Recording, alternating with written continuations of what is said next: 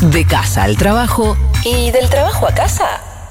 Ahora en El Hecho Maldito, panorama sindical, futuro del empleo y justicia laboral. El mundo del trabajo por Julián Jofele.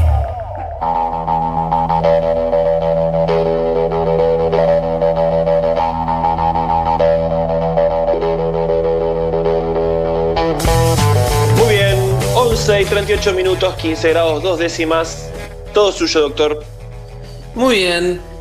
La verdad es que en estos últimos días eh, surgieron eh, varias discusiones a la luz del pago de los eh, salarios en el sector privado por parte del Estado a través de los denominados ATP, la asistencia al trabajo y la producción. Se ha discutido por algunos gerentes que habrían cobrado una parte de su salario a través de eso, empresas que uno entiende que no estarían necesitando la ayuda del Estado o que al menos en muchos casos no, no favorecían la intervención estatal y ahora están eh, reclamándola casi a los gritos. Bueno, algunas discusiones que se dieron que me parece que son eh, especialmente interesantes en un contexto en el cual eh, la CGT y la UIA prorrogaron por dos meses el acuerdo por las suspensiones de aquellas trabajadoras y trabajadores que actualmente no estén trabajando a raíz del aislamiento social preventivo y obligatorio. Eh, esto implicaba, ya lo hemos conversado en alguna otra oportunidad, reducciones de hasta un 25% del salario para eh, estos trabajadores y trabajadoras.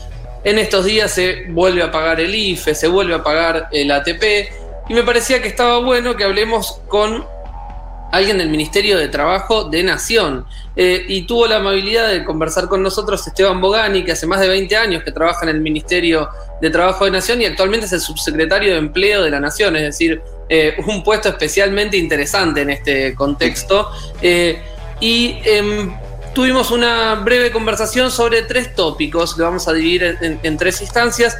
En primer lugar, le preguntamos qué, qué opinión tenían a raíz de los primeros números de empleo, que se conocieron en marzo, eh, respecto a marzo y abril, eh, ya con algunas eh, decenas de miles de pérdidas de empleo. Y en ese sentido, ¿qué estaba pensando el Ministerio de Trabajo para frenar esta caída? Bueno, vamos a escuchar, si les parece, el primer audio respondiendo a esta pregunta.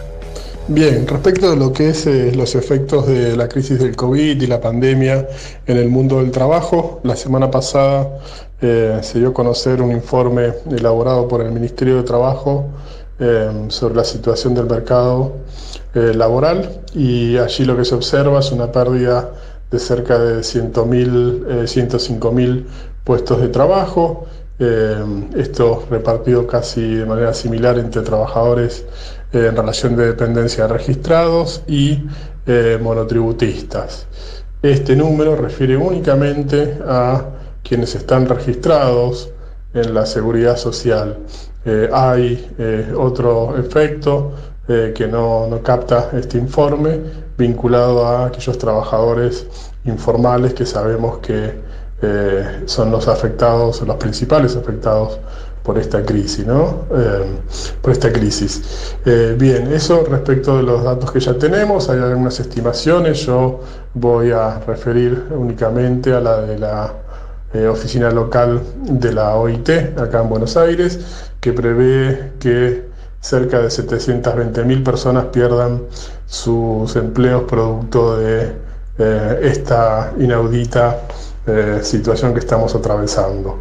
La verdad que esto conforma un panorama Em, preocupante para quienes integramos el ministerio y nos alienta y nos pide y nos pone a trabajar y a redoblar esfuerzos para atender la situación de los trabajadores en primer lugar, pero también de las empresas.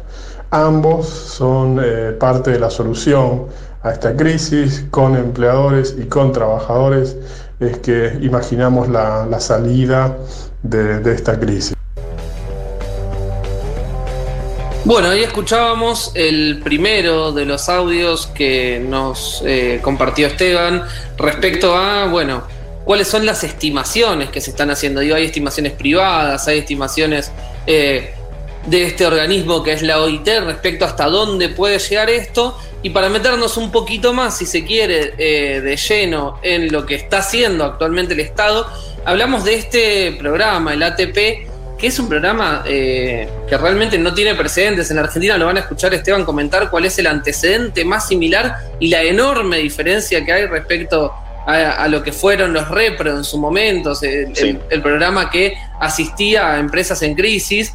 Bueno, le, pregunté por todos estos debates que se dieron alrededor de quiénes cobraron, quiénes no cobraron la ATP, qué pasó con el pago de altos salarios y por qué las cooperativas en principio no estaban eh, pudiendo incorporarse, si hubo una revisión respecto al Ministerio de Trabajo, si se tomaron en cuenta estas críticas y si se va a seguir pagando. Eh, un poco de todo respecto al programa ATP. Eh, escuchamos el segundo audio entonces.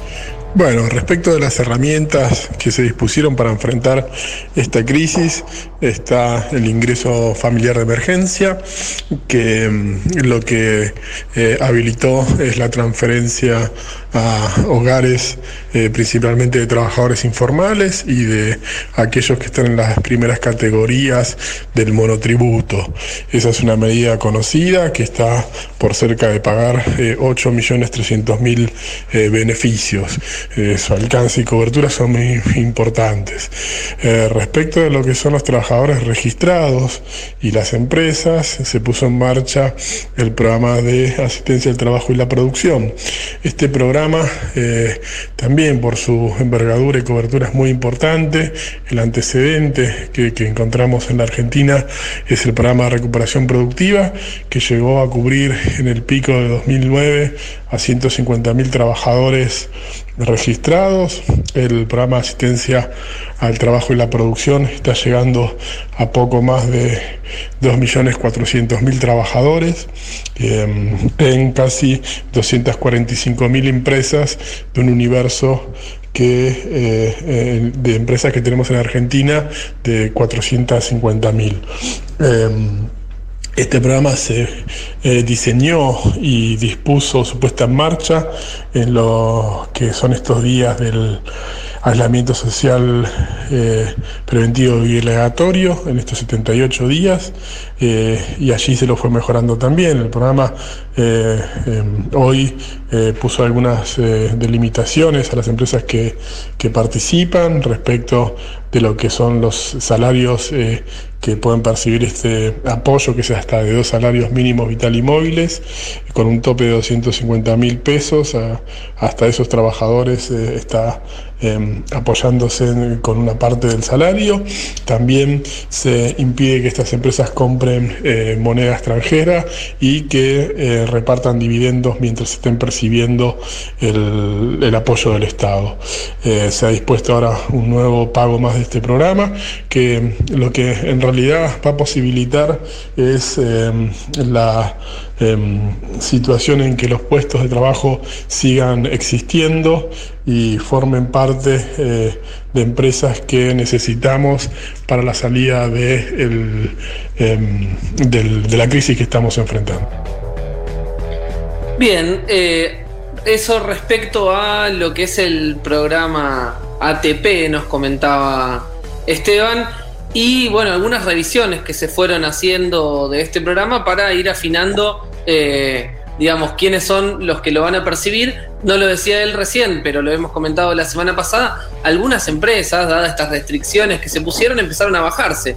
Al principio habían pedido, bueno, buenísimo, mándenme todo. Y golpe cuando le dijeron, bueno, pero mirá que no vas a poder repartir dividendos, repartir ganancias en este contexto ni comprar dólares. Ah, no, bueno, está bien, está bien, yo me arreglo, eh, no te hagas drama. Puedo con la mía. Algo que ni quería.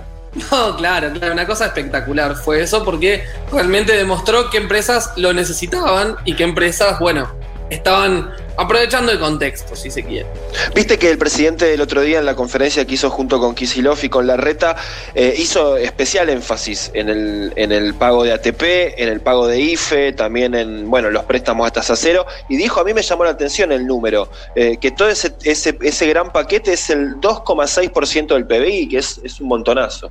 Sí, la verdad que lo es. De, hecho, lo hemos dicho, ¿no? En, algunos programas anteriores, este programa es inmenso. Realmente, capaz no, no, se toma dimensión de lo que implica estar pagando gran parte de los sueldos de más de 2 millones de trabajadores del sector privado. Eh, digo, no, no, no tiene un, un precedente similar. Y atención con el tercer audio, porque nos metemos en una discusión que goza de muchísima actualidad en todo el mundo que tiene que ver con un debate alrededor de cómo se puede enfrentar eh, la, crisis del empleo actual, del trabajo como ordenador social y de qué alternativas hay frente a situaciones de aumento del desempleo, de pérdida de puestos de trabajo, si todavía hay una posibilidad de recuperar esos puestos de trabajo en el sector formal o de volver a pensar en un sector, en, un mundo laboral con pleno empleo o la, alternativa que tenemos hoy es apostar, si se quiere, a eh, ingresos universales que nos permitan dar un piso mínimo a gran parte de la población, si se quiere, priorizando eso por sobre una batalla que parece más difícil, como es volver a un sistema de pleno empleo. Sobre esto que si se quiere era el futuro del trabajo hasta hace unos meses y hoy es el presente, el presente y el, futuro inmediato, eh, le pregunté a Esteban y me respondió esto que me parece que es muy interesante. Bien, eh, ya quizás no vinculado a la coyuntura, sino más a, cuestiones vinculadas al futuro del trabajo, pero también que, hacen a cómo pensar la, salida a la crisis actual. Eh, hay debates respecto de el ingreso ciudadano o eh, la posibilidad de em, repartir el trabajo existente. Eh, ahí quienes están por la primera opción piensan que lo que hay que construir es una, constituir es una amplia red de protección social que alcance a todos los compatriotas y de esta manera estos puedan valerse de un ingreso por el solo hecho de ser eh, ciudadanos y en la segunda opción están aquellos que eh, saben que el trabajo eh, va a ser menos y que lo que hay que hacer es distribuir ese trabajo recortando jornadas y horas entre quienes quieran participar del mercado de trabajo. yo soy de la opción vinculado de, vincular eh, nuestra historia reciente a volver a pensar el trabajo como el mejor organizador social eh, y hacer una apuesta ahí. Me parece que, es por la participación en el mercado de trabajo que muchos nos podemos realizar como trabajadores y, obtener y llevar a cabo una, vida digna. Me parece que la apuesta en términos de políticas públicas eh, tiene que, que todavía eh, trabajar en, ese sentido y que hay mucho por hacer. Eh, hay debates eh, que, en esto se, se, cuelan y se vuelven presentes del futuro del trabajo. se ha impuesto como una realidad el trabajo remoto o el, teletrabajo como lo conocemos hoy. Ahí también hay mucho por debatir. yo entiendo que todo ese debate debe ser eh, vinculado, debe estar vinculado a sostener los derechos de los trabajadores y no una baja de estos. Así que bueno, la crisis eh, y la perspectiva de futuro nos, acelera o nos pide que, no solo debatamos, sino que eh, escribamos el resultado de, estos, de estas discusiones en, medidas y acciones concretas de política pública. Me gusta mucho escuchar eh, funcionarios del gobierno nacional eh, que creen todavía en la posibilidad de restablecer un sistema en el cual el trabajo sea el gran ordenador social, en el cual podamos eh, defender y creer en el trabajo asalariado.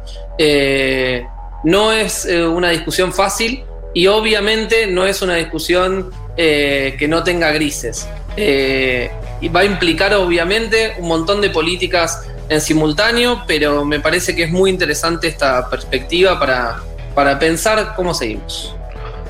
Muy bien, hasta acá la columna del doctor Julián Hoffele. Vamos a escuchar a Billie Holiday haciendo Strange Fruit y ya venimos con los últimos minutos del hecho maldito.